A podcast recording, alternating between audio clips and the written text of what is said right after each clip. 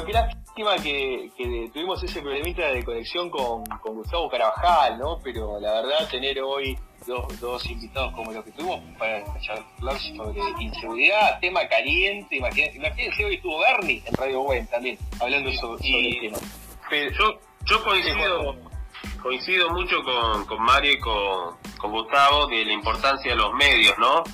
Yo en el, en el año 2008, cuando mataron a mi hermano en Calchaquí, eh, ese mismo fin de semana había habido otro homicidio y, empecé a investigar, había un montón de homicidios que no se, que no habían salido a la luz.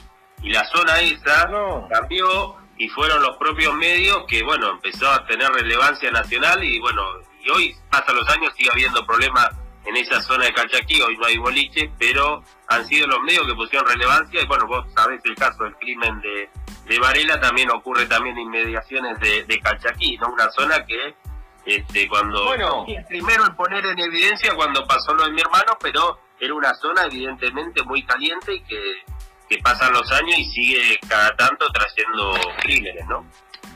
Claro, claro. Che, nos quedan 10 minutos, Fede. Yo me muero gana por saber qué está pasando en 5 minutos. ¿Te animás a contarnos en 5 minutos? Así después nos cuenta ah, con lo demás. Una cosita antes de hablar del tema de la Dale, sí en pleno Palermo, vivo enfrente de los hilos de Palermo.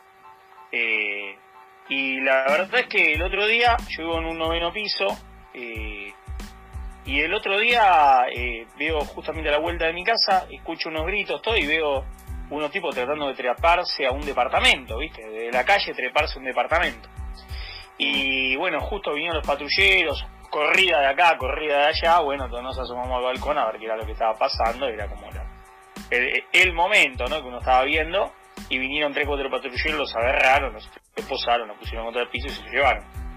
Pero a lo que voy es que uno también en Capital Federal, eh, digamos, ve situaciones como la que yo te acabo de contar eh, y, realmente se queda duro porque no, estás acostumbrado a ver ese grado de, de, gente tratando de meterse o treparse a un primer piso para, para meterse adentro de un departamento. Y los vecinos... Son una locura.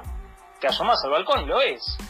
Y los vecinos llamaron a la policía y bueno, corrida de acá, corrida allá, grandote, ¿viste? Los tipos no eran chiquititos como para meterse por un ventilucho, ¿viste? Era, eran grandote. Y uno va viendo esas cosas y va diciendo, será la pandemia, será lo que será, pero en realidad, más allá de lo que sea, hay que dar algún tipo de respuesta porque es una situación que nos está quejando y no es simplemente una sensación. Yo me acuerdo de uno que dijo una vez, no, no hay inseguridad, hay sensación de inseguridad hace unos años. Sí. No, no es sensación de inseguridad. Esto, esto está picante en serio y esto se está viviendo en todas partes. Por eso yo decía, en Capital, por lo que vivía a la vuelta de mi casa, asomándome al balcón, y estábamos todos los vecinos viendo eso, pasa que es una calle que se veía media oscura. Claro, él habrá visto media oscura y dijo, yo me trepo a un primer piso y bajé un, un departamento pero en realidad, oscura o no, te están viendo todos los balcones. no, le fue muy bien, no le fue muy bien en su empresa, me parece, esa tarde, ¿no? Un atardecer de, de julio. Pero es, es, algo que realmente se está picante, está picante en todas partes. Uno lo siente verdaderamente picante en todas partes. Yo acá en Capital también lo siento picante. Y no es ni por una cuestión política ni nada por el estilo, porque sabes que no. No, son cuestiones de Estado, excede cualquier tipo de ideología. Son cuestiones de Estado, La provincia uno lo ve por ahí, prender la televisión y ves picante, picante. Te enterás que o le robaron algo, o le saltaron algo, o se le quisieron meter dentro de la casa. Y realmente, no sé si será por la pandemia, que no hay guita o lo que sea, pero algún tipo de respuesta el Estado tiene que dar a esto. O sea. Sí, sí, sí, no, porque aparte, eh, digamos, eso eso entorpece todo. es decir, si la gente no está tranquila, si la gente no está tranquila, se frena la, rueda se frena o va a otro no sé si no, no, sé si se frena pero a otro ritmo sí este aletargado me, ha pasado tener que ir a comprar por ahí en Vega o tener que ir a comprar en Varela y de repente entro a un local y el eh, prácticamente es un búnker el local. Tenés rejas adelante cámaras te dan las cosas por atrás de como si fuera un huequito viste te pasan las cosas por ahí vos pasas la plata. Y así todos los afagan igual. Claro. Cinco minutos. Bueno, volviendo un poco al tema que nos acontece el tema de la duda externa, que era una cosa que venía medio eh, incierta, ¿no? Ya hay algunos títulos que no se están pagando, eh, no, no están habiendo litigios, no están litigando a la Argentina en, eh, los tribunales de Nueva York, eso dentro de todo está pactado entre los grupos de acreedores y el gobierno argentino y los negociadores argentinos. Así que dentro de todo eso calma por ahí un poco la, situación. Pero bueno, no había avances, no había avances, se estira el proceso de, eh, renegociación desde el 8 y que vendría a ser prácticamente eh, en breve ya estaríamos prácticamente sobre la fecha de cerrar. Como no había avances, se dijo, bueno, lo vamos a estirar un poco más. Eh, en economía ya tienen lista la prórroga justamente para el tema de, estirar el proceso de renegociación de deuda, pero parece que hubiese habido un acercamiento muy muy importante entre los tres principales grupos de acreedores y el grupo de negociadores Martín Guzmán, y eso hizo que eh, rebotaran, rebotaran significa que subieran, que habían caído y, subieran eh, considerablemente los eh, títulos, los depósitos, los títulos argentinos en, en, Nueva York, fue una noticia muy muy buena. ¿Y por qué se necesita cerrar este proceso de negociación de deuda? Básicamente por todo se necesita cerrar, pero principalmente si no vas a tener una presión sobre el dólar muy muy fuerte y vas a decir, bueno, ¿a quién le importa el dólar? O sea, yo no compro dólares quien me está dice yo, la verdad que estoy cobrando una IFE, la verdad que mucho no me importa. No, sí, por ahí a mí tampoco, al señor o señora que me está escuchando tampoco, pero eso sí sabemos... va sobre los precios. Exacto, sabemos que el dólar impacta directo en los precios, directo. Claro, entonces, viste, los grandes inversores en Argentina tenés gente que tiene que no tiene guita y gente que tiene mucha plata, muchísima plata. Bueno, esa gente tiene muchísima plata, si se asusta se va al dólar. Y se va al dólar de, todo dólar. O sea, se va al dólar blue, se va al contar con liquid, se va eh, al dólar MEP, se va a los 19 tipos de dólares diferentes que hay. Bueno, a, a algunos se va a ir. Y si se va masivamente a ese tipo de dólar, y lo pones a 100. Bueno, tiene, lo pongo a 100. Lo pones a 120 y sigue igual. Lo pones a 140 y sigue igual. Y bueno, significa que realmente eso te puede llegar a descalabrar eh, todos los indicadores macroeconómicos. Entonces es muy importante cerrar el tema de la deuda. No, a mí el tema de la deuda no me afecta. A mí lo que me afecta es lo que me pa No, no, lo claro, que me sale el changuito del supermercado. Sí, bárbaro. Pero ya, está el concepto. No sé si bueno, me, la, me parece que la gente ya entendió este tema, que cómo, cómo es el efecto dominó del dólar, ¿no?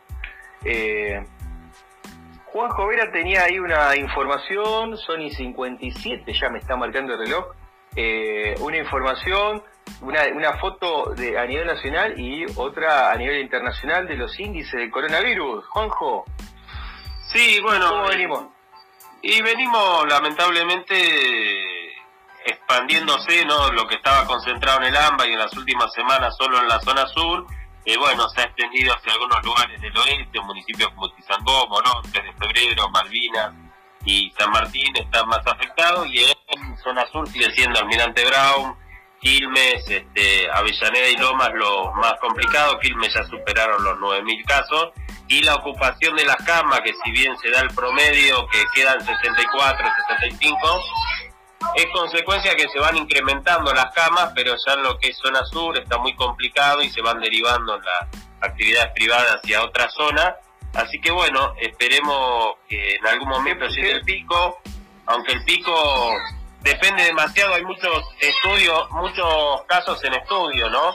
Este, cada municipio como Lomas tiene más de mil casos en estudio, o sea, aparte de los casos que tienen, tiene seis mil casos y más de mil en espera de resultados, los resultados, si bien se han ido incrementando, eh, bueno, se van acumulando. Y el índice de positividad es más del 50%, con lo cual, eh, ni bien se terminen de procesar, vamos a tener un pico importante. Y se estima que a partir de ahí debería bajar porque los casos de, duplicación se están se están manteniendo, lo que pasa que no es lo mismo tener una duplicación en, en 9.000, de 4.000 pasar a 8.000 que de 9.000 a, a 18.000 como bueno sería el caso de Quilmes. Pero, pero bueno, este, el decreto este es evitar que las situaciones, que las provincias que vienen bien empeoren. Es un poco hasta el 16 de agosto están prohibidas las reuniones eh, de más de 10 personas en todo el ámbito. Hasta el 16 de agosto se extiende la cuarentena entonces. Exactamente. Eh, Federico Bacareza, Juan Jovera, otro lunes más acá, se hicieron las 8 de la noche. Gracias, gracias por, por estar acá al pie del cañón como siempre. Fede, nos vemos el lunes que viene.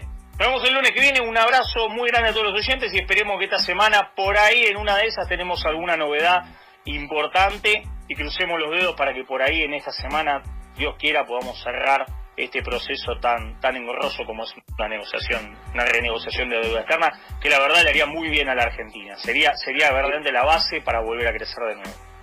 Ahí estaremos atentos. Juan Jovera, hasta el lunes que viene. Gracias. Nos vemos entonces. Nos vemos entonces el lunes que viene. A nuestros oyentes, gracias por estar siempre del otro lado del radio receptor, creo que se dice así, ¿no? Y si te perdiste Politicosa, buscarnos a partir de mañana, buscanos en Spotify, busca nuestro podcast, ahí estamos. Gustavo Orlando, vamos al piso, gracias, hasta el lunes que viene.